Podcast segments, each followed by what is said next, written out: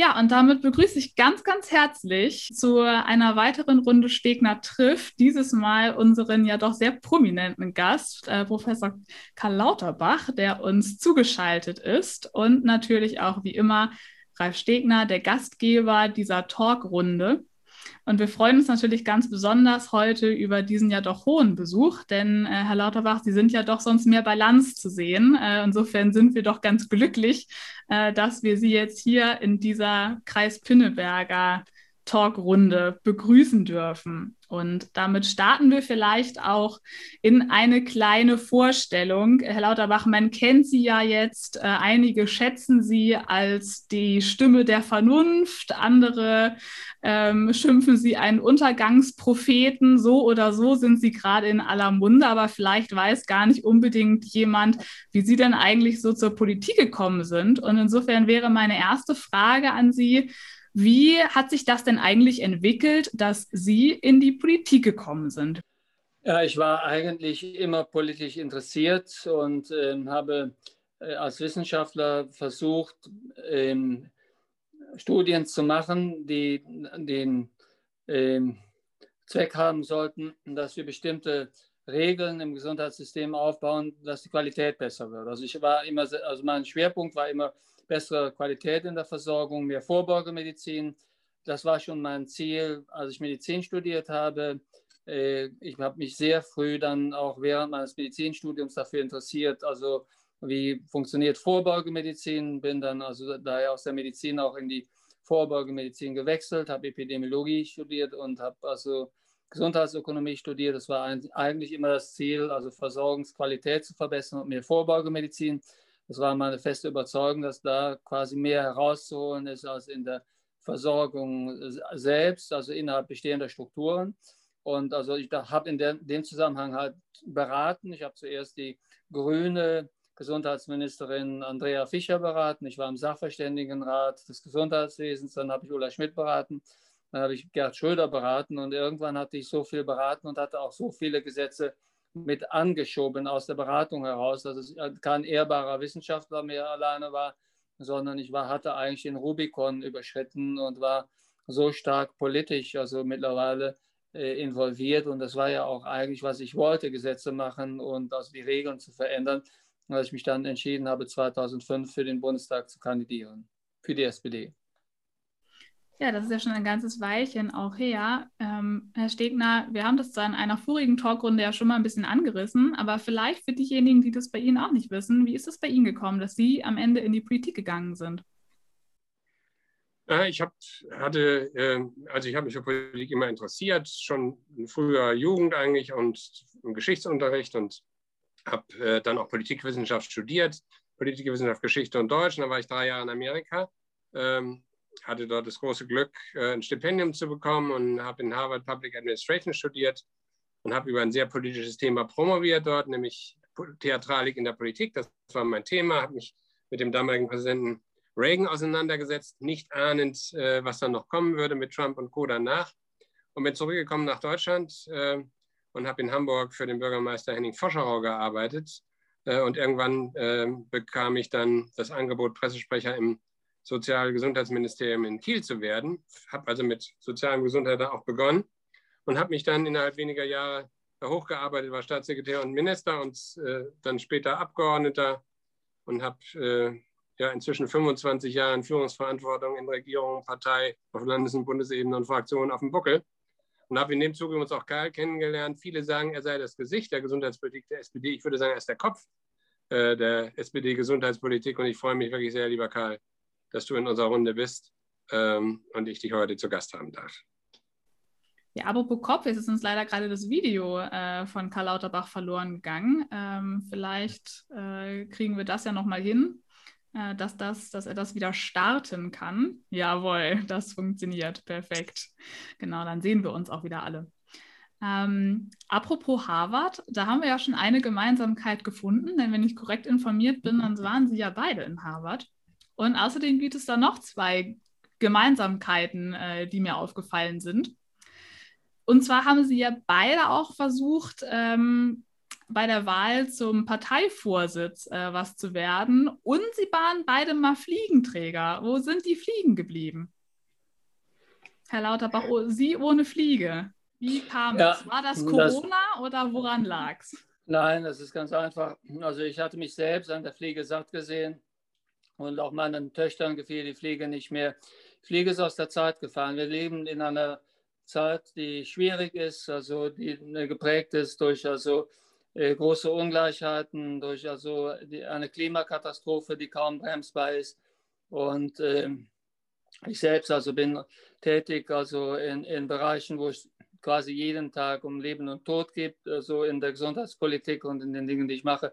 Und da gibt es einfach nichts zu feiern. Also die Pflege gibt eine Festlichkeit, die aus meiner Sicht heutzutage nicht mehr angemessen ist. Und von daher habe ich die Pflege abgelegt. Also sie passte überhaupt nicht mehr in die Zeit hinein und äh, hat, sie hat mir selbst also zum Schluss nicht mehr gefallen. Also ich habe mich mit der Pflege nicht mehr wohl gefühlt, weil es einfach etwas symbolisiert hat, was, was, heute, was ich heute nicht mehr darstellen möchte. Mhm. Herr Stegner, waren es bei Ihnen auch modische Gründe oder woran lag Naja, am Anfang, am Anfang muss ich sagen, war das eigentlich so, äh, als ich dann in Amerika war, habe ich den Senator Paul Simon kennengelernt. Das war ein notorischer Fliegenträger und der hat gesagt, das sei seine eigene Form der Unabhängigkeitserklärung. Das hat mir gut gefallen. Äh, es hat auch praktische Vorteile, man hängt sich nicht in die Suppe und hat auch äh, andere Dinge, sozusagen, es war praktisch, aber nur muss man inzwischen sagen, erstens fanden die Leute immer, das macht einen strenger, als man ist. Da habe ich ja keinen wirklichen Bedarf, ehrlich gesagt, in diese Richtung. Ähm, und zweitens äh, ist natürlich die Förmlichkeit der Kleidung auch was, was sich ja insgesamt in der Gesellschaft erfreulicherweise ein bisschen verändert hat. Also außer bei wirklich sehr festlichen Anlässen, wenn man den Bundespräsidenten wählt oder sowas, äh, trage ich die Fliege nicht mehr. Und ich teile das auch ein bisschen, äh, was, was Karl gesagt hat, ähm, dass äh, es manches auch einfach sich dann auch ein Stück überlegt. In Ballmerk hatte die mir immer besser gefallen als meiner Familie und anderen. Äh, und insofern war das dann auch okay. Ähm, Trotzdem ist es so, ich besitze keine Krawatten. Also wenn ich mich förmlich kleiden muss, dann trage ich tatsächlich eine äh, Fliege. Ich könnte sie schon binden einigermaßen, aber, ähm, ähm, aber nur zu solchen Anlässen und dass man nicht mehr so förmlich gekleidet ist, das ist eher ein Vorzug und äh, das ist ein gute, guter Teil, finde ich, gesellschaftlicher Entwicklung. Und was Karl sagt über die Ernsthaftigkeit, das ist auch ein Punkt, den ich wichtig finde, äh, denn sagen wir, die Äußerlichkeiten, die eigentlich nur dazu dienen, irgendwas mit Image zu machen, die taugen nicht viel. Und früher haben die gesagt, das ist der mit der Fliege. Inzwischen kennen die uns, glaube ich, beide auch so. Äh, also insofern äh, braucht man das auch nicht als Erkennungszeichen. Ja, ich glaube auch. Über mangelnde Bekanntheit ähm, müssen Sie sich wahrscheinlich nicht so sehr Gedanken machen, Sie beide. Mm, und es soll ja heute Abend auch jetzt gar nicht um Kleidung und um Fliegen gehen. Äh, und es soll jetzt aber auch nicht die ganze Zeit um Inzidenzen gehen oder so. Ähm, aber was uns natürlich ein bisschen interessiert ist, und da haben Sie ja auch was gemein, Sie sind ja beide nicht unbedingt zwei Politiker, die immer jederzeit so mit der Mehrheit der Partei äh, gemein sind oder immer auf Parteilinie sind, sondern haben sich ja auch immer eine gewisse Eigenständigkeit und Eigensinnigkeit äh, bewahrt.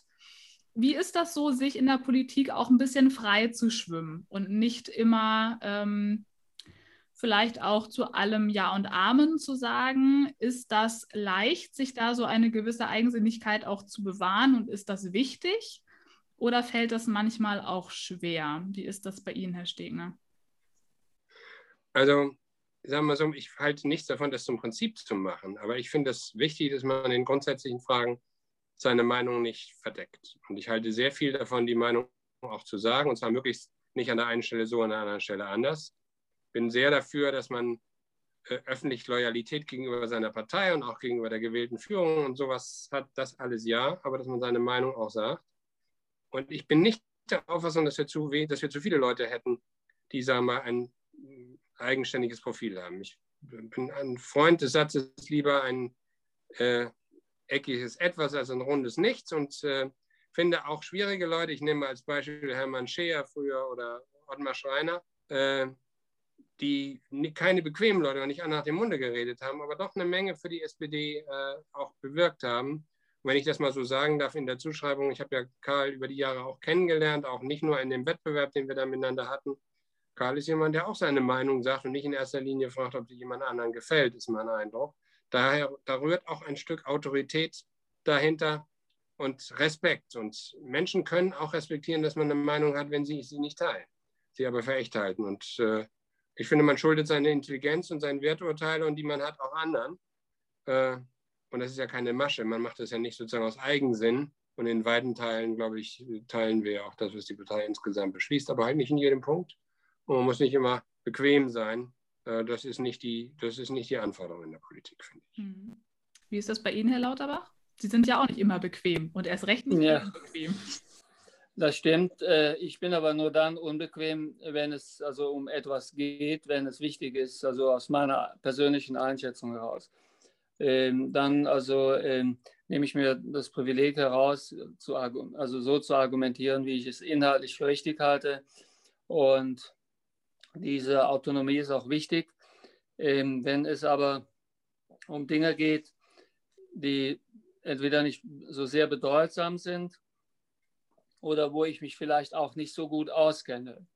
Da schließe ich mich der Parteimeinung einfach an. Das ist ganz schlicht und ergreifend, weil eine Partei kann nur funktionieren, wenn es auch eine gewisse Parteidisziplin gibt, geht. Und also Selbstdarstellerei oder sagen wir, ähm, ja, ich sage mal, ähm, zu starker Individualismus, das geht nicht einher mit dem Prinzip von Parteien. Und ich finde es gut, dass wir eine Parteiendemokratie haben. Das ist etwas, also was äh, unser Land äh, quasi auszeichnet, was gut funktioniert hat und was wir nicht verlieren dürfen. Und wenn jeder sagen würde, was er will, dann funktioniert auch die Parteiendemokratie nicht mehr. Dann äh, hätten wir große Schwierigkeiten. Nichtsdestotrotz, wo ich glaube, dass ich etwas sagen muss, weil ich glaube, dass ich also etwas besser weiß als die Kolleginnen und Kollegen. Da sage ich das auch offen. Das versuche ich aber dann in einer Art und Weise zu tun, dass ich damit niemandem zu nahe trete und auch einräume, dass ich mich irren kann. Mhm. Ich glaube, dieses einräumen, dass man sich irren kann und sich auch selbst nicht immer zu ernst nehmen, haben Sie ja gerade zuletzt erst wieder sehr humorvoll unter Beweis gestellt. Viele von uns werden sicherlich das Musikvideo von Caroline Kebekus La Vida Sin Corona schon gesehen haben. Also auch bekannt unter dem Titel Der Sommer wird gut und das ist ja ein Satz, der nun maßgeblich Ihnen zuzuschreiben ist, Herr Lauterbach.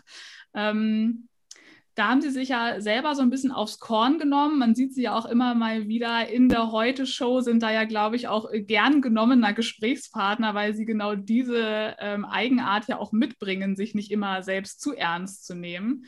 Äh, und trotzdem werden sie ja im Moment gerade sehr ernst genommen. Wie geht man so mit dieser Öffentlichkeit um? Das ähm, ist ja wahrscheinlich etwas, wo jetzt durch die Corona-Pandemie das auch bei Ihnen nochmal einen relativ starken Push gegeben hat. Also es ist für mich sehr wichtig, dass ich Selbstironie oder also auch Selbstreflexion, Selbstkritik nicht verliere. Und ich also ähm, räume immer wieder ein, wenn ich Dinge falsch eingeschätzt habe, auch übrigens in der Pandemie, ähm, dann also sage ich das auch. Dann, heute war zum Beispiel so ein äh, Fall, ein Beispiel. Ich hatte zum Beispiel die Wirksamkeit des CureVac-Impfstoffes hatte ich äh, wesentlich höher eingeschätzt und äh, hätte mir vorstellen können, dass der in der Zwischenauswertung so stark gewesen wäre, dass man sogar eine äh, Notfallzulassung hätte äh, äh, äh, erwägen können. Das ist aber nicht so gewesen. Der, der Impfstoff war offensichtlich unterdosiert. Äh, die, der Impfstoff bleibt weit hinter den Erwartungen zurück, wird wahrscheinlich keine Rolle mehr spielen. Und das habe ich dann auch eingeräumt. Das, also da also bin ich dann auch ehrlich und sage, dass ich mich da getäuscht habe. Ich kann dann auch begründen, weshalb das so war. Und also, äh, dass ich über mich selbst lachen kann, ist wichtig, weil das gehört also auch zu einer entlastenden Wirkung. Ich möchte also nicht als Besserwisser rüberkommen oder als jemand, der quasi äh, die, also als, als alleiniger Nerd und dergleichen, sondern also wenn ich ein bisschen also äh, Abstand auch zu mir selbst habe und korrigiere mich ab und zu und mache mich auch über mich selbst lustig oder lasse zu, dass man sich über mich lustig macht, das ist eine Komponente, die ist wichtig, die macht einen nicht nur menschlicher, sondern nimmt, das nimmt auch Druck heraus und erinnert daran, dass wir alle Fehler machen. Mhm. Über die nicht mangelnde Ernsthaftigkeit, Herr Stegner, haben Sie ja eben auch schon gesprochen und trotzdem haben Sie selbst ironischerweise Ihren Instagram-Account ja auch Stegner Smiles genannt. Wie ist es denn eigentlich zu diesem Namen gekommen? Naja, dazu ist deswegen ein bisschen gekommen, weil die, wenn mir ja zugeschrieben wird, ich sei durch und durch ein grimmiger Mensch, was gar nicht stimmt. Ich meine, ich habe schon ein paar Mal gesagt, sozusagen, dass das manchmal eine physiognomische Frage ist. Wenn ich jemanden konzentriert zuhöre, dann fällt mir das schwer, gleichzeitig äh, sozusagen die, die sozusagen Kiefermuskeln, sondern so, ich habe das wie bei dem Gerd Schröder, wenn der ein rotes Licht nur geahnt hat, dann ging das automatisch so. Das bewundere ich, wenn man das kann. Aber das sagt nichts über mein Naturell. Ich habe Kabarett gespielt, ich lache sehr viel, habe über den HSV momentan nicht so viel zu lachen, aber äh, ansonsten lache ich schon und äh, habe ja da auch eine Gemeinsamkeit mit dem Karl. Äh, nämlich äh, habe mich der Aufmerksamkeit von Hazel Burger erfreut und war in der Heute-Show und dort haben die mir eine Lachtrainerin äh, nach Hause geschickt und die hat dann Lachsäcke mitgebracht und haben wir da gemeinsam professionelles Lachen äh, veranstaltet. Und das, da gilt genau das, äh, was Karl Lauterbach gesagt hat, ein bisschen Selbstironie und das auch selber auf die Schippe nehmen, äh, das ist auch, hat auch was Befreiendes. Im Übrigen gilt ja wirklich, dass die Menschen einen teilweise falsch einschätzen, wenn sie einen nur aus den Medien kennen. Und äh, ich sage das ja oft, habe es ja auch schon mal gesagt, aber es ist wirklich wahr. Ich finde das so viel schöner, dass die Menschen mir sagen, sie sind viel sympathischer, als ich dachte, als wenn dann das umgekehrt ginge. Und äh, man ist da immer eine positive Überraschung dabei, äh, dass ich keineswegs zum Lachen in den Keller gehe, sondern ganz im Gegenteil, dass wir über die Umfragewerte der Partei momentan nicht so viel zu lachen haben. Das ist eine andere Sache. Äh, aber auch da liegt die Lösung nicht im Klagen und im, äh, wie soll ich sagen, verzagt sein, sondern im selbstbewussten Auftreten und im Vertreten dessen, was wir richtig finden und vielleicht auch in der Leidenschaft. Äh, übrigens, Leidenschaft ist ein Teil dessen, was auch mit dem zu tun hat, was Karl Lauterbach gerade beschrieben hat. Wenn man sich leidenschaftlich für was einsetzt, liegt man auch mal daneben und dann kann man das auch einräumen. Äh, aber im, im Grundsatz, in, in, der, in der Gesamtrichtung, ist Leidenschaft in der Politik was, was ich vermisse, was zu wenig vorkommt was manchmal dazu den Eindruck führt, die Parteien unterschieden sich gar nicht mehr und wovon die Rechten manchmal profitieren, wenn es tatsächlich so wäre. Also insofern leidenschaftlich für die eigene Sache kämpfen und sich unterscheiden äh, und dann auch mal fünf gerade sein lassen, was Formulierung angeht. Ich finde, äh, das ist so schlecht nicht als Rüstzeug in der Politik. Mhm. Herr Otterbach nickt schon ähm, leidenschaftlich für etwas kämpfen. Also ich glaube, mangelnde Leidenschaft kann man Ihnen jetzt in den letzten Monaten auf jeden Fall nicht vorwerfen. Niemand käme auf die Idee, das zu tun. Im Gegenteil, eigentlich sind Sie ja sehr leidenschaftlich äh, überall zu hören und zu sehen, wo es natürlich gerade auch um das Thema der Pandemie geht. Und ähm, der aufmerksame Zuschauer dieses besagten Musikvideos wird ja eventuell auch einen Herrn Lanz im Hintergrund im Regal bemerkt haben. Wie ist das denn so, von Talkshow zu Talkshow zu gehen? Ähm, eine Rolle, die man vielleicht ja vor der Pandemie auch nicht unbedingt inne hatte und auf einmal ja auch mit sehr viel Anfeindung sicherlich konfrontiert zu sein. Jedenfalls stelle ich mir das so vor, wenn man so manche Kommentarspalte im Netz liegt. Da ist nicht immer jeder und äh, alle so begeistert davon, wenn wieder vor äh, einer neuen Mutation gewarnt wird oder dergleichen. Wie, wie geht man mit dieser Öffentlichkeit um? Also zunächst einmal die Öffentlichkeit in Talkshows oder in anderen Medien, also in Nachrichtensendungen oder in Radiosendungen diese Öffentlichkeit hatte ich in gewisser Weise auch schon vor äh, der Pandemie, insbesondere in den Jahren 13, 14, 15 war ich eben sehr viel auch in, äh, Talkshows und ich glaube, damals war ich auch schon mal der meist eingeladene Gast in Talkshows und so weiter und so fort. Somit ist das nicht komplett neu. Äh, was hier neu ist, also zum einen, dass ich wieder sehr viel mehr wissenschaftlich gearbeitet habe. Ich habe also interessant, aber ich habe mein gesamtes Leben lang Studien gelesen und also wissenschaftliche Studien gelesen, mein ganzes Leben lang. Also quasi natürlich nicht als Kind, aber mit dem Beginn des Studiums. Ich hab, war interessanterweise schon also wissenschaftlich interessiert, während ich noch Medizin studiert habe. Ich habe also noch Medizin studiert, da habe ich quasi schon Studien gelesen äh, in der Forschung, in der Epidemiologie, also zum Teil äh, es gab selten, es gab ein paar sagen wir, Journale in unserer äh, Uni-Bibliothek, in der Klinikbibliothek in Aachen. Da war ich wahrscheinlich der einzige Leser. Das habe ich mein Leben lang gemacht. Also das habe ich auch jetzt in der Politik gemacht. Und das ist der Hauptgrund wahrscheinlich, weshalb ich quasi in die SARS-CoV-Pandemie schnell einarbeiten konnte, weil ich auch vorher wissenschaftliche Studien mehr oder weniger jeden Tag gelesen habe, ohne jeden Nutzen. Kann ich ja nicht verwenden kann ja nicht im Plenum über irgendwelche wissenschaftlichen Studien vortragen. Und das, was mich interessierte, war meistens auch sehr also grundlagenorientiert. Somit hatte wenig Bezug zu irgendetwas. Ich konnte mit niemandem darüber reden. äh, außer mit ein paar Kollegen. Und es war, für, es war wirklich für niemanden auch nur im Ansatz interessant. Aber in SARS-CoV-Zeiten also, äh, konnte ich quasi diese Leidenschaft, wissenschaftliche Studien zu, legen, zu lesen und mit anderen Wissenschaftlern darüber zu kommunizieren, das konnte ich tatsächlich jetzt zum ersten Mal politisch nutzen. Das hat wirklich einen großen Unterschied gemacht. Und das habe ich auch sehr genossen und das hat auch Spaß gemacht. Und ich habe da in einem Netzwerk gearbeitet von amerikanischen, englischen, äh, aber auch deutschen Wissenschaftlern, äh, allesamt Top-Leute. Da habe ich wirklich von profitiert. Das hat Spaß gemacht. Auf der also äh, negativen Seite sind die Bedrohungen, die ich bekomme und die Bedrohungen, die mir nichts ausmachen, sind also negative also äh, Kommentare auf meinem Twitter-Account oder Instagram oder Facebook. Da hier und da blockiere ich da jemanden. Früher habe ich das mehr gemacht, in letzter Zeit habe ich aber dazu äh, weder die Energie noch die Lust noch gehabt. Ich lasse das einfach laufen, das ist uninteressant. Aber ich bekomme andere Drohungen, die also, sag mal, äh, äh, ja, werthaltiger sind. Und diese Drohungen bekomme ich per Brief oder per E-Mail oder also auch quasi äh, über andere Wege. Ich will nicht zu, zu sehr ins Detail gehen. Aber lange Rede, kurzer Sinn. Es gibt Drohungen, auch Aufrufe zu Gewalt äh, oder auch Gewaltandrohungen, äh, die sprengen alles, was ich bis dahin gekannt hatte. Und das hat auch zu Vandalismus zum Beispiel äh, vor meinen Wohnungen oder an meinen Wohnungen, auch gegen Mitbewohner in den Mietwohnungen geführt. Das hat dazu geführt, dass auch meine Familie bedroht wurde und bedroht wird. Äh, das hat also viele sagen wir, Komponenten gehabt, die unangenehm gewesen sind und auch immer noch unangenehm sind.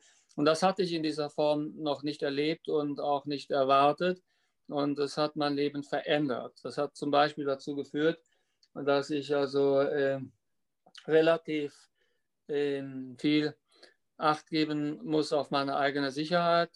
Und dabei werde ich also auch unterstützt vom Bundeskriminalamt, aber es hat eine Dimension äh, angenommen, die ich mir so nicht hätte vorstellen können, weil es gibt offenbar eine also nicht unerhebliche Gruppe von also äh, gewaltbereiten Menschen, meisten übrigens auch von, aus dem rechtsradikalen Spektrum interessanterweise und auch sehr viele Leute, das wusste ich gar nicht, dass es diese Szene überhaupt in dem Sinne gibt, aber also aus dem antisemitischen also Kreis, ich werde offen, ich werde sehr häufig offenbar angegriffen als vermeintliches Instrument, also einer jüdischen Weltverschwörung, also völlig verrückt, wenn es nicht real dann auch Bedrohungen gäbe, die sehr ernst genommen werden, leider sehr ernst genommen werden müssen. Und ich habe viele Leute angezeigt. Es hat auch viele, also sagen wir mal, ähm, Verurteilungen dort gegeben. Es ist allerdings für mich nicht ganz klar, ob diese Leute nicht irgendwann für mich doch noch eine Gefahr darstellen werden. Denn die werden mich ja nicht vergessen und von daher hat das mein Leben verändert, nicht verbessert. Zumal es auch meine Familie betrifft, auch also äh, meine Töchter beispielsweise. Ich bin zum Beispiel mal angegriffen worden äh, im Beisein meiner 14-jährigen Tochter, wo ich also Glück gehabt habe, dass es also äh, Hilfe gegeben hat, die kurzfristig also dazugekommen ist. Aber das ist insgesamt sehr unangenehm. Ja, in der Tat, das hört sich ja wirklich nach, ähm, nach etwas an, was man nicht abtun kann, als ach, das sind irgendwelche Spinner, die im Netz irgendwas von sich geben, sondern dann. Die gibt es Sachen, auch, die, aber die interessieren klar, mich gar nicht. Also die, genau. die, die, die Twitter-Spinner, die, also die, die meisten sind da nett und die, diese Spinner sind wirklich kein, die sind nicht, die sind nicht interessant und tun nichts. Nee, aber das ist dann schon nochmal eine ganz andere Qualität von Bedrohung auf jeden Fall, was Sie da schildern. Ähm, Herr Stegner, das ist jetzt ja auch irgendwie eine ähm, gewisse Gemeinsamkeit, denn gerade ja, Hassbotschaften, Hetze aus dem rechten Lager kennen Sie ja auch ganz gut. Denn wer bei Ihnen mal unter die Posts in die Kommentarspalten guckt, findet dort ja auch immer wieder gerade genau aus diesem Spektrum entsprechende Kommentare. Hm, wie gehen Sie so damit um?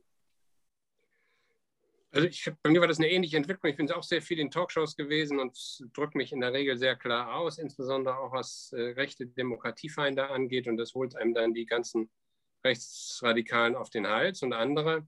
Äh, die Beschimpfungen und Schmähungen, die jucken mich ehrlich gesagt auch nicht mehr. Da in der Regel ignoriere ich das inzwischen. Äh, Es ist nur manchmal lästig, weil es aussieht wie auf Nazi-Seiten, manchmal auf meiner Seite. Problematisch finde ich eher die damit verbundenen Bedrohungen.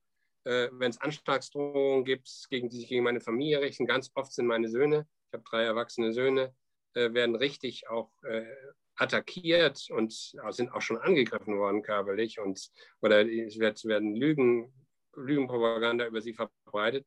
Das ist bei einem selber was anderes, wenn man Politiker ist, ist das auch nicht schön, aber man nimmt das hin. Äh, aber da, wo das andere betrifft, äh, äh die eigene Familie betrifft, äh, ist das eben überhaupt nicht mehr in irgendeiner Form witzig. Und klar gibt es dann die Unterstützung und dann hat man Personenschutz und sowas alles und die machen professionell ihre Arbeit. Aber das ist eine Begleiterscheinung von Politik, die mir überhaupt nicht gefällt, die das Leben auch in der Tat verändert. Trotzdem muss ich sagen, ist die Alternative ja nicht zu weichen.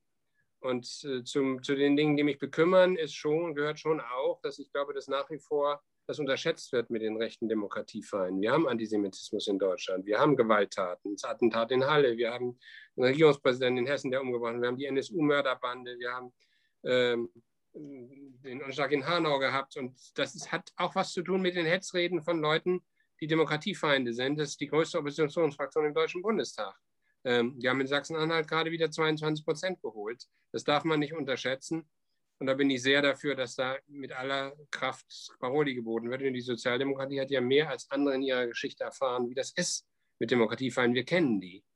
Und deswegen ist Weichen kein Punkt, aber es gehört zu den Begleiterscheinungen, da gebe ich Karl recht. Äh, die äh, nicht schön sind und die dann teilweise übrigens auch mit Bekanntheit verbunden sind. Ne? Die dann häufiger in Talkshows sind, die Leute sie sehen, sie dann sich mit irgendeinem von der AfD oder so gestritten haben, das kommt ja häufiger mal vor, dann äh, quält das sozusagen über und, und manche Leute haben ja auch wirklich eine Meise. Ne? Da gehen sie in den Laden rein, ist mir mal passiert, in so einem Kopierladen, der war voll, da kommt einer mit dem Stock auf mich zu und schlägt dazu. Ne? Also da fällt einem ja gar nichts ein. Ne? Also, dass man auf der Hut sein muss, äh, das ist ein Teil äh, dieser Geschichte und äh, finde ich ziemlich bitter und vielleicht zum Schluss, und das ist nochmal eine Verknüpfung zu dem, was Karl Lauterbach gesagt hat. Wir wissen aus dem Verfassungsschutzbericht, den Herr Seehofer vorgestellt hat vor zwei Tagen, dass gerade in dem Corona-Leugner-Bereich und in den Leuten, die sich dagegen die Maßnahmen wenden, inzwischen die Rechtsradikalen den Ton angeben. Und da muss man, glaube ich, darauf achten, dass das nicht verharmlost wird und dass wir da mit den, wehrhaften, mit den Mitteln des wehrhaften Staates auch dagegen vorgehen. Mhm. Und äh, trotzdem, haben Sie ja schon gesagt, kann die Alternative nicht sein, dass man aufhört, äh, sondern man macht weiter. Warum denn eigentlich? Warum ähm, begibt man sich überhaupt in diese Öffentlichkeit? Äh, Herr Lauterbach, jetzt sind Sie natürlich als Epidemiologe gewissermaßen ein bisschen ähm, ja, bestens geeignet, um in einer solchen Pandemielage natürlich auch sich öffentlich zu äußern. Und trotzdem könnte man ja meinen, wenn es dann doch so massiv auch zu Androhungen von Gewalt gegen einen selbst oder gegen die Familie kommt, dass man auch irgendwann mal für sich so die ethische Abwägung macht, okay, vielleicht äh, lasse ich es lieber sein. Äh, aber Sie machen ja trotzdem weiter. Was treibt Sie an im Moment, gerade in diesen Zeiten in der Pandemie? Das ist ganz simpel. Also das ist bei mir einfach schlicht und ergreifend, dass ich der Meinung bin, dass ich zum jetzigen Zeitpunkt mit dieser Kombinationsqualifikation Politik, äh, besonders äh, über viele Jahre, fast 20 Jahre und äh, Epidem klinische Epidemiologie, dass ich jetzt einen Beitrag leisten kann. Also ich habe mich einfach bemüht von Anfang an, äh, mich so einzuschalten, äh, dass ich also quasi äh, als Teil eines Teams auftreten kann und in dem Thema eine Rolle spielen kann, die für mich besonders passt. Es gibt zum Beispiel sehr gute Virologen, sind aber nicht so sehr politisch also, äh, verknüpft und sind vielleicht auch keine so erfahrenen Epidemiologen. Wir haben in Deutschland, muss man sagen, wenig Epidemiologen, die also in der Pandemie eine größere Rolle gespielt haben. Da habe ich ein bisschen eine Lücke ge also gefüllt. Und ich habe natürlich also den Kontakt in die Politik hinein. Von daher habe ich also tatsächlich im Hintergrund versucht, konstruktiv so viel mitzuarbeiten, wie ich konnte, war auch mit unseren Ministerpräsidentinnen und mit Ministerpräsidenten im ständigen Austausch, aber habe auch parteiübergreifend gearbeitet. Ich mache im Moment ja gar keine Parteipolitik, obwohl der Wahlkampf schon fast kommt. Habe zum Beispiel, muss man auch ehrlicherweise sagen, sehr gut mit, äh, mit Angela Merkel zusammengearbeitet, wofür ich auch dankbar bin im Übrigen, aber auch mit anderen und äh, somit also, äh, habe ich einfach versucht, meinen Beitrag zu leisten. Ohne dass ich da also überheblich äh, sein wollte.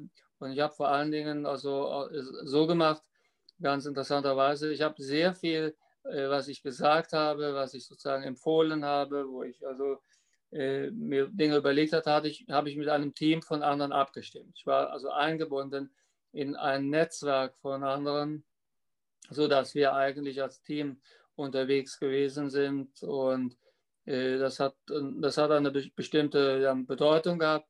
Ich glaube, dass das insgesamt also gut gelaufen ist und darum habe ich das gemacht.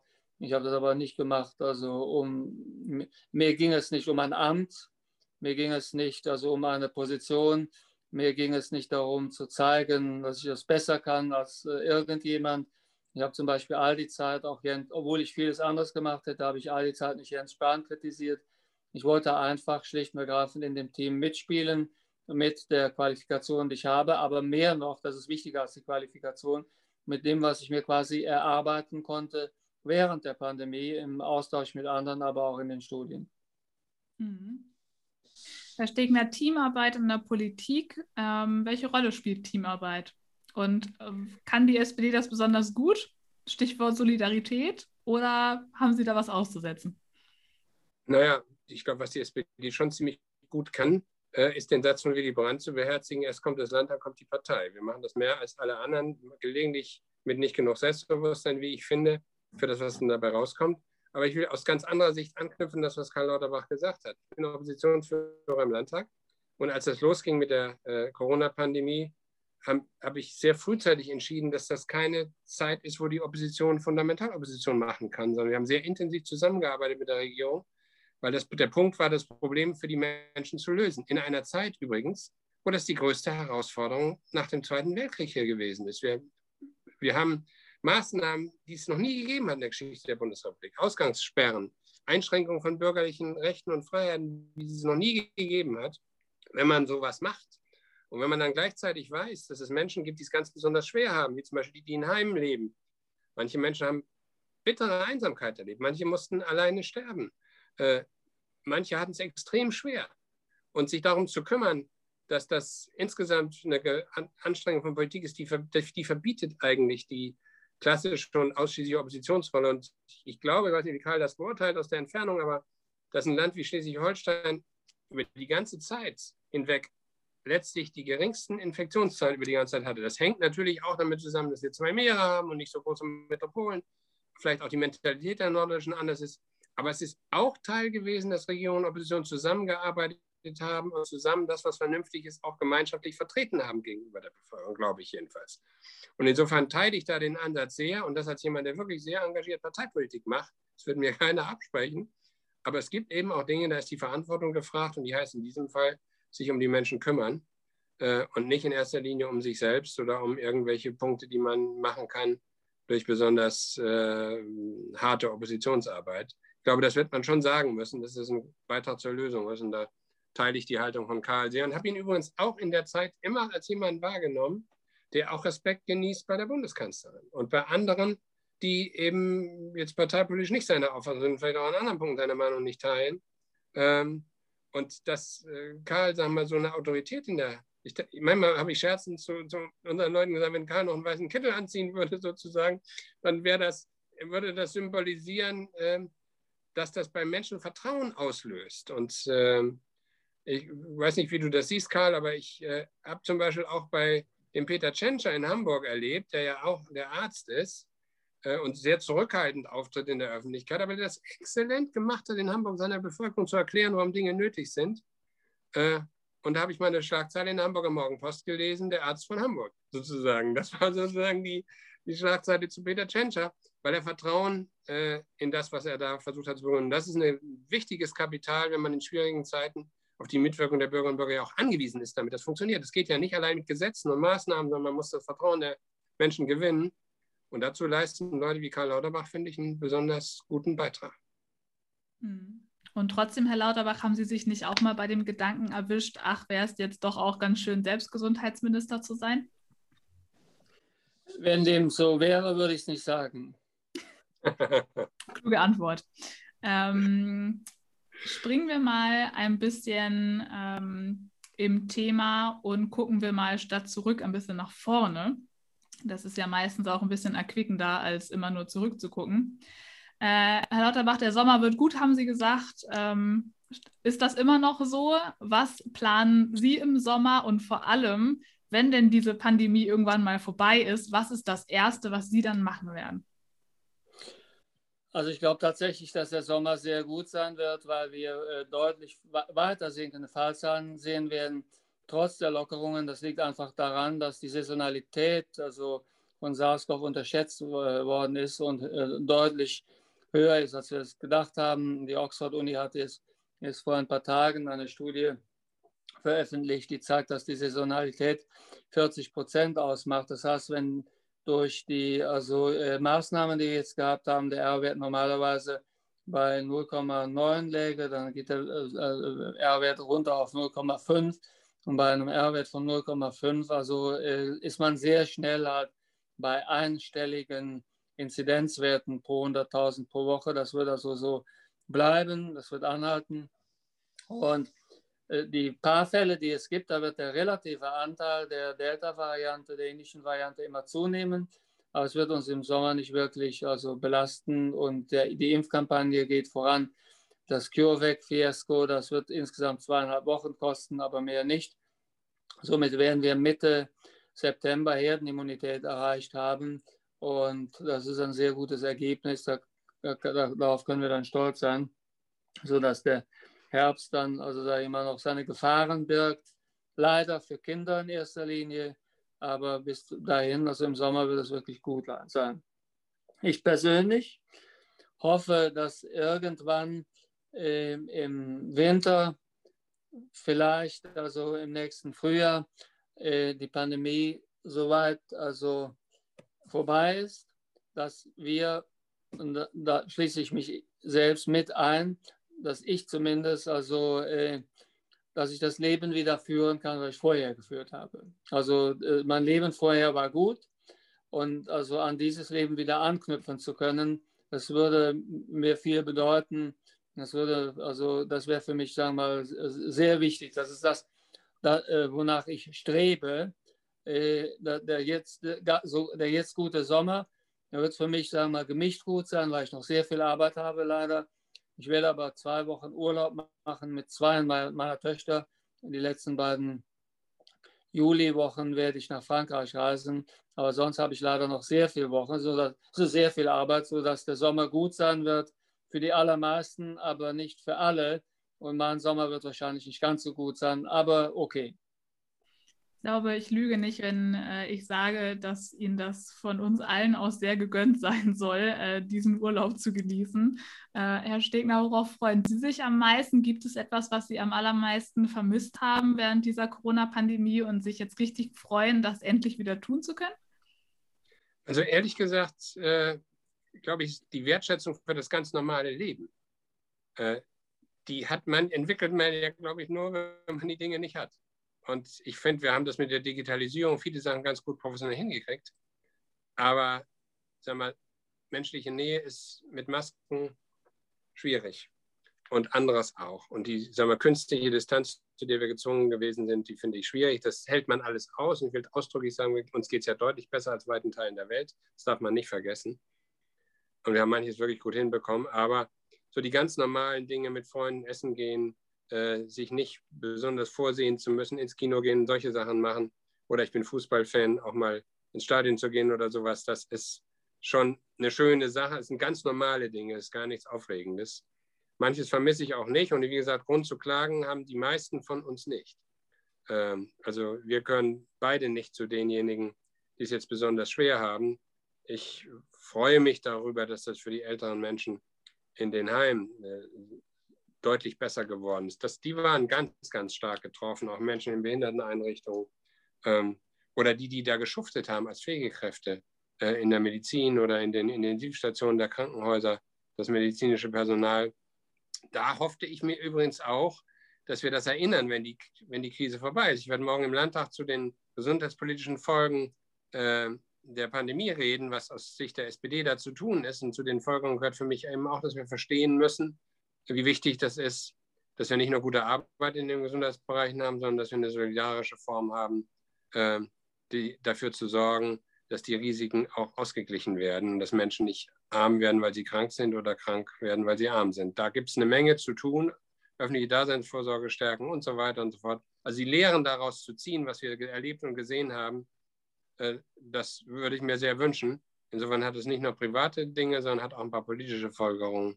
Ähm, viele sagen ja, ich weiß nicht, Karl, ob du das so siehst, dass das vielleicht nicht die letzte Pandemie gewesen ist und vielleicht kann man was daraus lernen, dass wir beim nächsten Mal eben nicht erst wochenlang brauchen, bis wir Masken haben oder andere Dinge, die man dann vielleicht braucht. Hm. Ist das auch so Ihre Lehre, die Sie aus der Pandemie ziehen, Herr Lauterbach? Oder was wären so vielleicht Ihre Top 3 äh, Dinge, ohne dass ich jetzt hier von Top im Sinne von etwas Gutem sprechen möchte, aber vielleicht die drei Dinge, wo Sie sagen, das sind die Lehren, die wir jetzt aus dieser Pandemie ziehen müssen? Nein, also äh, zunächst einmal, ähm, ich glaube nicht, dass wir lernen müssen, das normale Leben, das einfache Leben, das äh, Nicht-Pandemie-Leben, also das, äh, den Alltag, den wir gehabt haben, äh, zu schätzen. Ich habe das immer gemacht. Also ich war immer darüber im Klaren, dass das Leben, was ich hatte, ein gutes Leben war und äh, habe das nicht also unterschätzt in dem Sinne oder falsch eingeschätzt, sondern es war ein, es war, das war ein besseres Leben als das Leben, was ich jetzt führe aus verschiedenen Gründen, aber ich äh, also habe es nicht nachträglich, sozusagen mal so gesehen, dass mir nachträglich klar geworden wäre, wie gut das Leben war, was ich hatte, sondern also das war mir vorher klar, dass es ein gutes Leben war. Daher reicht es, würde es mir einfach schlicht und ergreifend, ohne dass ich das groß begründen muss, würde es mir schlicht und ergreifend äh, genügen, wenn mein altes Leben einfach wieder zurückkäme. Ich habe es immer wir, äh, sehr gemocht und wenn es jetzt wieder zurückkäme, würde mir das ausreichen. Ich habe es vermisst und vermisse es auch jetzt. So, ähm, hier für die also Pandemie, das ist richtig, dass mehr Pandemien kommen werden.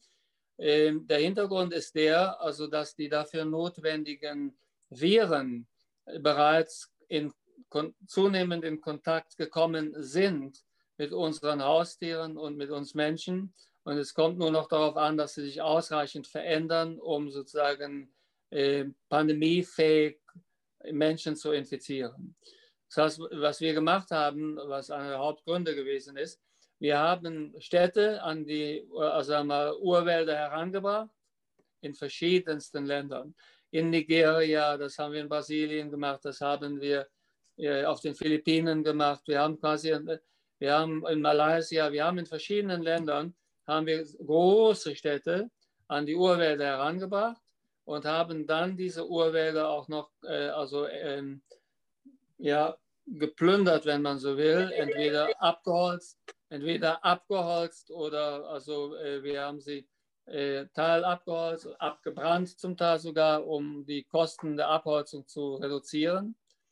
Und damit sind also sehr viele Wildtiere aus diesen Urwäldern ausge ausgebüxt, ausgebrochen, wenn man so will. Und die sind jetzt in Kontakt getreten mit unseren Haustieren und mit uns selbst, mit den Menschen in den großen Städten um die Urwälder herum. Das ist der perfekte Sturm für die Entwicklung weiterer Pandemien. Die Schätzung ist die, dass es noch ungefähr 3500 bis 4000 Viren gibt, die pandemiefähig sind und mit denen wir in sehr engen Kontakt mittlerweile getreten sind.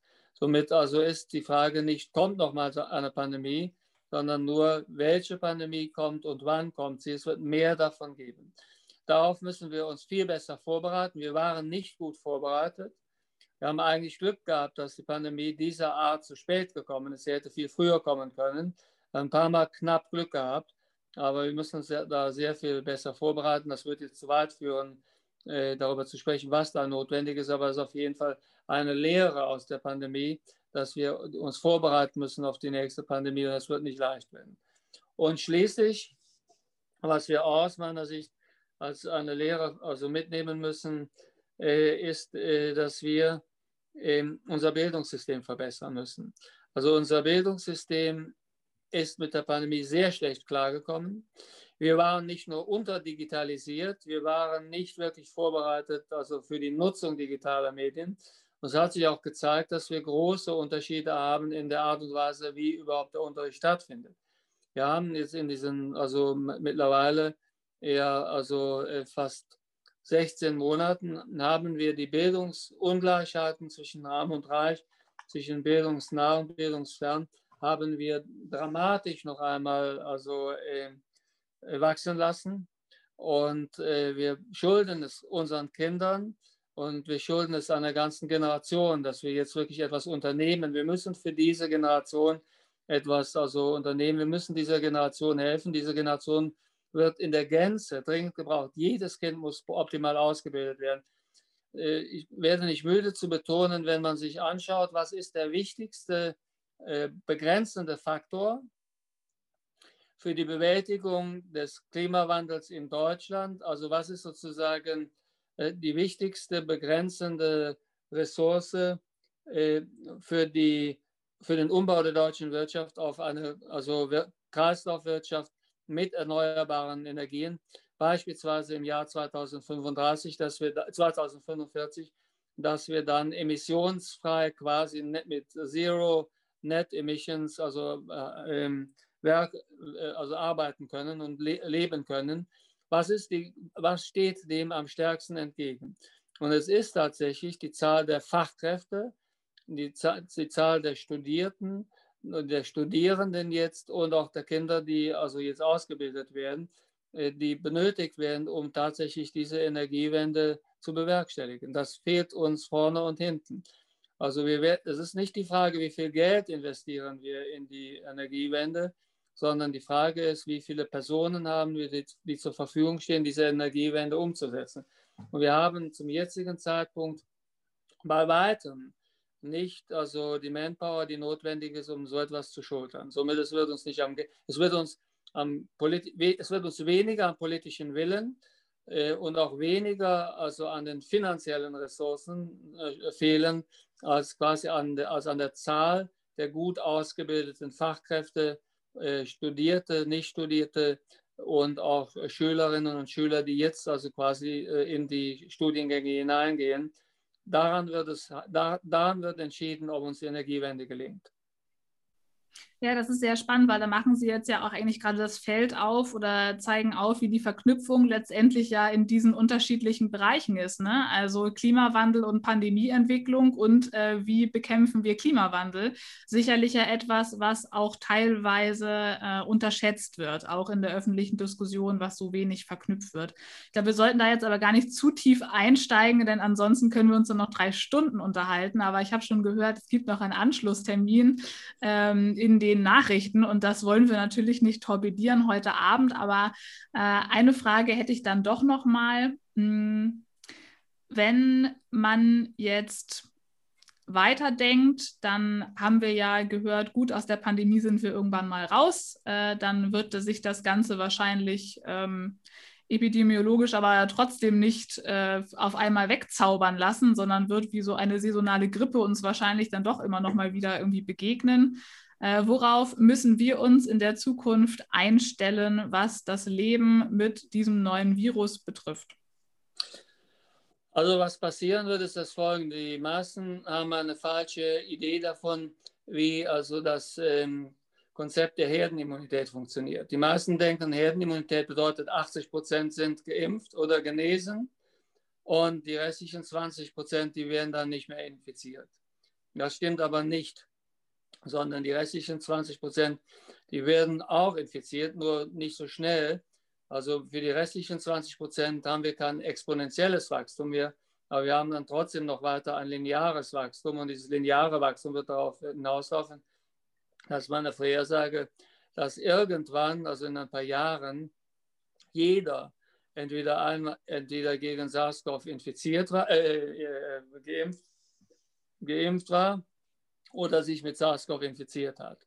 Es kann auch sein, dass es noch gefährlichere Varianten gibt. Im Labor ist es beispielsweise der Universität in Haifa in äh, Israel gelungen, ähm, Varianten zu züchten in einem kompetitiven, also Zuchtumfeld, gegen die alle unsere bisher bekannten Impfstoffe und auch die Serien von bisher Genesenen nicht, wirk nicht wirken, gar nicht wirken.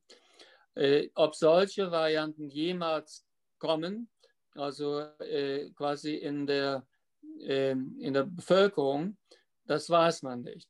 Wir sind aber auf jeden Fall gut beraten, alles zu tun, was wir können, um die Pandemie zu beenden, indem wir diejenigen auch impfen, die aus ärmeren Ländern kommen. Zum Ende des Jahres werden immer noch fünf Milliarden Menschen nicht geimpft sein, allesamt in ärmeren Ländern. Da wird oft argumentiert, es ist da nicht so gefährlich, weil die Menschen sind jünger. In, in Afrika ist das Durchschnittsalter der Menschen 18 Jahre. Das ist aber ein Fehlschluss. Und zwar zum einen, die also Bürger Afrikas, zum Beispiel im Moment haben wir einen wahnsinnigen Ausbruch in Uganda, äh, die leiden auch unter der Krankheit und sie äh, also tragen auch dazu bei, dass es Varianten gibt. Mhm. Darüber hinaus ist es aber so, dass es durchaus sein kann, dass die Varianten so tödlich sein werden, dass jüngere Menschen auch sterben. Und wir sehen jetzt zum Beispiel eine solche Situation in Peru. In Peru ist eine Variante unterwegs, wo, die also auch für Jüngere sehr gefährlich ist und wo zahlreiche Kinder sterben, aber auch Schwangere sterben. Das ist kein, das ist, wir sprechen hier wirklich von einer furchtbaren Situation. Wir haben als, so, als Industrieländer haben wir viel zu wenig getan, um Impfstoffe vorzubereiten, zur Verfügung zu stellen, zu produzieren äh, für ärmere Länder dieser Welt. Also es wäre technisch möglich gewesen, ohne Wenn und Aber wäre es technisch möglich gewesen, dass wir also Impfstoffe so schnell hätten produzieren können, dass wir damit auch die ärmeren Länder dieser Welt parallel hätten, äh, hätten äh, also impfen können. Das wäre technisch möglich gewesen. Aber wir haben die gesamte Impfkapazität, die wir aufgebaut haben, in den Vereinigten Staaten und auch in äh, Europa, die haben wir ausgerichtet auf den Schutz der Bevölkerung in den USA und in Europa. Wir haben die Impfstoffproduktionskapazität nicht ausgerichtet auf die ärmsten Länder dieser Welt. Und das ist aus meiner Sicht ein historisches Versagen, also das ist ein Versagen, also äh, was vollkommen unentschuldbar ist, denn es wäre nicht nur technisch möglich gewesen, es wäre auch noch nicht mal so teuer gewesen. Also die Produktion von Impfstoffen für die ärmsten Länder dieser Welt in Massenproduktion wäre darstellbar gewesen, wäre machbar gewesen. Wir haben es einfach nicht gemacht, muss man ehrlicherweise sagen. Wir haben es nicht gewollt, wir haben es nicht gemacht und das ist aus meiner Sicht ein also historisches Versagen, was, wenn man später auf die Pandemie zurückblickt, meinetwegen in 20 Jahren oder in 25 Jahren, es wird ja nicht die letzte Pandemie sein, aber dann wird man also daran, also sich am meisten erinnern, dass quasi die Industrieländer für sich selbst Impfstoffe beschafft haben, auch mehr schlecht als recht zum Teil, und dass aber für die ärmeren Länder so gut wie nichts gemacht worden ist. Ja. Und da, wir haben in der Tat diesbezüglich China und Russland noch das Feld überlassen, die diesbezüglich zumindest in Teilen etwas eingebracht haben. Aber wir, wir haben einfach also äh, äh die, wir wären, Europa und die Vereinigten Staaten wären in der Lage gewesen, die Produktionskapazität in einem solchen Volumen aufzubauen, dass man quasi parallel die ärmsten Länder dieser Welt hätte mitimpfen können. Das haben wir nicht gewollt. Ja, international. Wobei man ehrlicherweise, glaube ich, sagen muss, ja, man muss ehrlicherweise sagen, dass das nicht wirklich überraschend ist weil das dem entspricht, was wir häufiger schon getan haben, äh, nämlich die Fragen der globalen Gerechtigkeit nicht ernst genug zu nehmen. Ich glaube auch, das, was du zum Klimaschutz gesagt hast, das, was man sagen muss zu anderen großen Menschheitsfragen ökologischer Art, äh, Massenbewegungen, weil Menschen flüchten müssen vor Umweltzerstörung, vor Diktatur, vor Kinderarbeit, vor ganz vielen Dingen, äh, wie wir mit den großen Handelskonzernen umgehen, welche Form von Handelspolitik wir treiben und Landwirtschaftspolitik wir treiben, das ist nicht von internationaler Solidarität geprägt. Und das ist einerseits egoistisch und kurzsichtig und zum Zweiten entspricht das, auf Dauer werden wir unseren Wohlstand und unseren Frieden nicht erhalten können zulasten anderer. Das ist ja das, was wir aus dem Nord-Süd-Report lange, lange wissen. Und äh, die Nachhaltigkeitsziele der Vereinten Nationen, um Beispiel zu sagen, die liefern eigentlich alles, was wir bräuchten, um multilateral das zu tun, was nötig ist. Und dann würde sowas wie die Impfstoffproduktion und Verteilung, was in unserem eigenen Interesse ist, ähm, dann würde das geschehen. Äh, nebenbei bemerkt, hätten wir vielleicht auch die Impfstoffverteilung bei uns besser regeln können, wenn man mehr bestellt hätte und gesagt hätte, wenn da was übrig ist, dann gibt es genügend Länder, die auf unsere Solidarität angewiesen sind. Es gab also auch keine ökonomischen Gründe, das nicht zu tun, obwohl so argumentiert worden ist.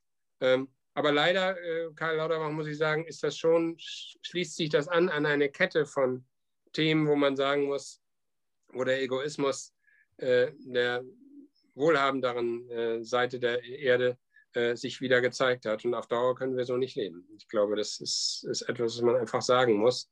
Übrigens eine Partei wie die Sozialdemokratie, die immer internationale Solidarität auch auf ihre Fahnen geschrieben hat, weiß das besser als andere, ähm, dass wir nicht nur an uns selbst denken können und sollten. Äh, Herr Stegner, jetzt haben Sie im Prinzip übergeleitet zu einer Frage, die im Chat gekommen ist. Die können wir, glaube ich, relativ kurz abhandeln. Und zwar geht die dahin, warum denn die SPD in Kiel nicht verhindern konnte, dass das Vergabeverfahren für die Impftermine, was es ja bisher gab, nun so war, wie es war. Ähm, was ja doch einige, die nicht schnell genug dann online äh, sich in die Warteschleife hängen konnten, dann doch sehr benachteiligt hat. Wir haben das kritisiert, aber wir sind natürlich Opposition. Wir konnten das nicht selber durchsetzen, dass es anders passiert, weil der Punkt ist natürlich der, ähm, ich glaube, so zu tun, als ob über 80-Jährige jetzt mit, äh, also mit digitalen Methoden sich Termine beschaffen können, ähm, das ist, finde ich, geht weit an der Lebensrealität der Menschen vorbei. Das ist einfach falsch. Und ich glaube auch ehrlich, bei, aller, bei allem Verständnis für die Priorisierung, die wir hatten beim Impfen, die war gerade wichtig am Anfang, was die Heime angeht, ist die Bürokratie, die wir getrieben haben damit, äh, teilweise absurd. Also wir haben lange darüber diskutiert, dass ja keiner geimpft wird, der noch nicht dran ist, wobei wer geimpft wird, schützt ja nicht nur sich selbst, sondern auch andere. Also ein, mehr, ein bisschen mehr Energie in Bürgerfreundlichkeit des Verfahrens, das hätte auch in Schleswig-Holstein gut getan. Das ist leider versäumt worden, hat viele Leute geärgert. Ähm, es kann ja nicht sein, dass der, der am kundigsten im Umgang mit digitalen Medien ist, Vorteile hat gegenüber anderen gerade gegenüber den Eltern, das geht irgendwie gar nicht. Wir haben das moniert, die Regierung hat das mit Verzögerung dann nachvollzogen. War nicht nur in Schleswig-Holstein so, sondern auch anderswo.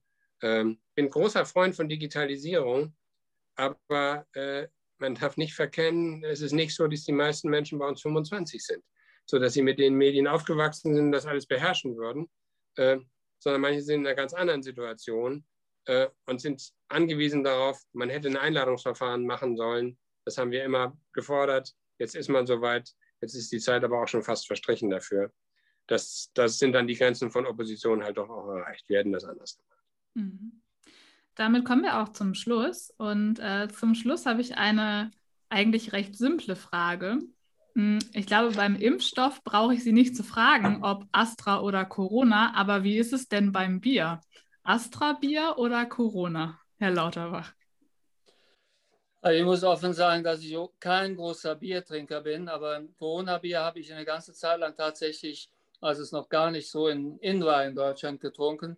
Ich habe mal ein Jahr lang in San Antonio in Texas gearbeitet und da wurde dieses Bier äh, gereicht, übrigens also eiskalt mit Zitrone und äh, da habe ich es wirklich genossen. Also da, da, da, da war es so, so heiß, wie es heute hier ist mit dem Unterschied, dass die Luftfeuchtigkeit 80 Prozent und höher war. Also San Antonio ist ein Ort, äh, wo die Leute sagen, dass man im Sommer am liebsten von dem Ort nie gehört hätte. Und das habe ich damals auch schon so also verspürt. Und da habe ich also sehr viel Corona-Bier getrunken. Immer super eiskalt, also am Gefrier, also quasi am Gefrierpunkt, wenn man so will, mit einer äh, Limette.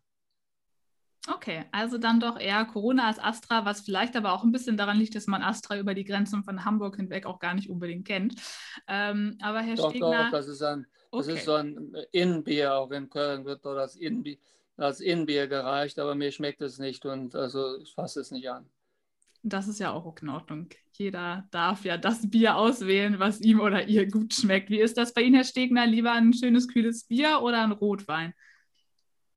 Äh, ich mag beides, aber ich trinke schon, bin schon ganz gerne Biertrinker auch, gerade wenn man durstig ist. Muss aber auch sagen, äh, das wäre jetzt weder Corona noch Astra bei mir, sondern in Amerika habe ich immer gerne Samuel Adams getrunken, die für sich übrigens geworben haben, dass sie gesagt haben, sie seien die Einzigen, die in Amerika Bier herstellen nach dem deutschen Reinheitsgebot.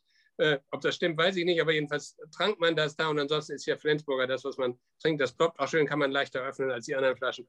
Also insofern äh, ein schönes Flens ist auch nicht verkehrt. Sehr schön. Und die letzte Frage, die ich habe, die ist vielleicht ein bisschen knifflig. Äh, aber Herr Lauterbach, was sagen Sie? Lieber noch ein Jahr GroKo oder noch ein Jahr Pandemie? Oh Gott. Also dann, dann noch dann lieber ein Jahr GroKo, also ein Jahr, ein weiteres Jahr Pandemie. Also das äh, möchte ich anderen Menschen nicht zumuten. Das denke ich auch. Herr Stegner, das sehen Sie wahrscheinlich ähnlich, oder? Das sehe ich ähnlich. Wir sind in vielen Dingen einer Meinung. Wir waren ja, wie gesagt, im vorletzten Jahr Wettbewerber miteinander. Ich will das auch nochmal sagen, wenn Karl Lauterbach jetzt zu Gast ist, dass ich ihn immer als einen besonders fairen äh, Wettbewerber äh, wahrgenommen habe. Das war ja eine interessante Runde, die wir damals hatten. Äh, Karl mit Nina Scheer und nicht mit Gesine Schwan sozusagen, die durch, die, äh, durch das Land gezogen sind, mit der SPD-Basis diskutiert haben. Das hat auch äh, einem äh, doch auch Freude gemacht, mir jedenfalls. Und dazu gehört eben auch fairer Wettbewerb. Und das wollte ich bei der Gelegenheit dann auch mal sagen, wenn Karl schon zu Gast ist hier in dieser Runde. Und will auch herzlichen Dank dafür sagen, Karl, dass du die Zeit genommen hast, hier mitzumachen. Sehr gerne. Ja, ähm, Herr Stegner, damit haben Sie im Prinzip mir ja schon die Überleitung gebaut für die Verabschiedung. Denn auch ich mich möchte natürlich ganz, ganz herzlich bedanken, Herr Lauterbach, dass Sie sich die Zeit genommen haben, heute Abend hier zu sein. Ich habe mich sehr gefreut. Und ähm, auch an Sie, Herr Stegner, wie immer, vielen Dank fürs Gastgebersein in diesem Talk-Format. Dieses Mal Stegner trifft Karl Lauterbach und äh, in der nächsten Woche am Freitag haben wir auch wieder eine Folge Stegner trifft mit Anna Händchens, die auch sogar hier schon zuhört, habe ich gesehen. Freue ich mich sehr. Und darauf können wir gespannt sein. Und damit, ja, darf ich alle auf jeden Fall jetzt wieder in die Wärme entlassen, vielleicht auf die Terrassen und Herrn Lauterbach wahrscheinlich ins nächste Fernseh-Live-Programm. Und ähm, an dieser Stelle also ein ganz großes Dankeschön an alle, die hier waren. Nicht nur die prominenten Gäste, sondern natürlich auch alle Zuhörerinnen und Zuhörer, Zuschauerinnen und Zuschauer, die jetzt oder in der Aufzeichnung im Nachhinein sich das Ganze anschauen und ähm, ja, vielleicht auch beim nächsten Mal wieder einschalten. Also vielen herzlichen Dank und an alle einen ganz wunderschönen Abend.